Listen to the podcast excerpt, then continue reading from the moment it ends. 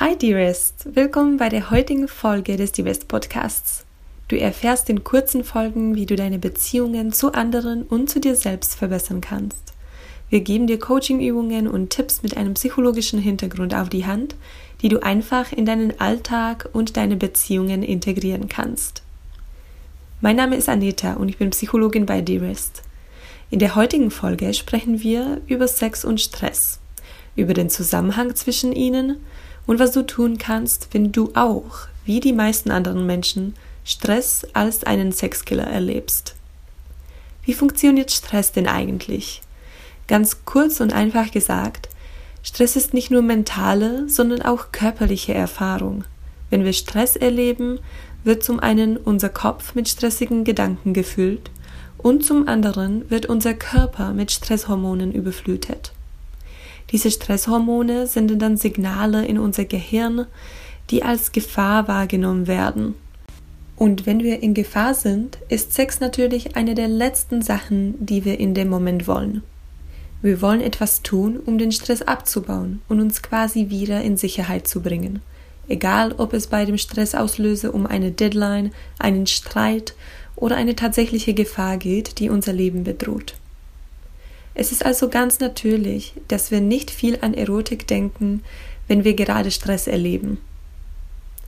Es wird überall gesagt, dass man realistische Vorstellungen haben muss, dass man nicht erwarten kann, dass die Intimität und die Leidenschaft nicht für immer so einfach kommen wie am Anfang der Beziehung, wenn alles noch unbekannt und mysteriös war. Und das stimmt. Jedoch ist es auch unrealistisch zu erwarten, dass das alltägliche Stress nicht die Lust auf Sex mit dem Partner oder der Partnerin beeinflusst. Und viele Paare drehen sich oft im Kreis, da sie sich noch mehr Stress wegen Sex machen. Zu denken, dass man einmal in der Woche Sex haben muss oder dass man jedes Mal perfekt performen oder starke Orgasmen haben muss, oder das Gefühl zu haben, dass du im gleichen Tempo alles beim Sex erleben solltest wie dein Partner oder deine Partnerin. Das alles sind unrealistische Vorstellungen, von denen wir wegkommen müssen, wenn wir Sex und Stress unter einen Hut bekommen wollen. Denn es ist fast unmöglich, in der heutigen Welt ganz ohne Stress durchs Leben zu gehen. Wie könnt ihr es also machen, dass Stress weniger euer Sexleben beeinflusst? Ihr könnt Stressmanagement-Techniken in eure Beziehung einbinden und aus ihnen eine gemeinsame Aktivität machen. Dadurch kommt ihr euch näher und schafft Platz für Intimität. Und wenn es um die Stressmanagement-Techniken geht, das können auch ganz einfache Dinge sein, wie zum Beispiel eine Atemübung, die ihr zu zweit macht, eine Massage, warmes Bad, Spaziergang, ein Spiel, alles Mögliche. Denk darüber nach, was dir Energie gibt, dich entspannt und wie du deinen Partner oder deine Partnerin mit einbeziehen kannst, so dass er oder sie Teil des Entspannungsprozesses ist. Frage dich, was ist es, das ich brauche, wenn ich gestresst bin? Und wie können wir es gemeinsam machen? Lass deinen Partner oder deine Partnerin an dem Prozess teilhaben und eine eigene Rolle spielen.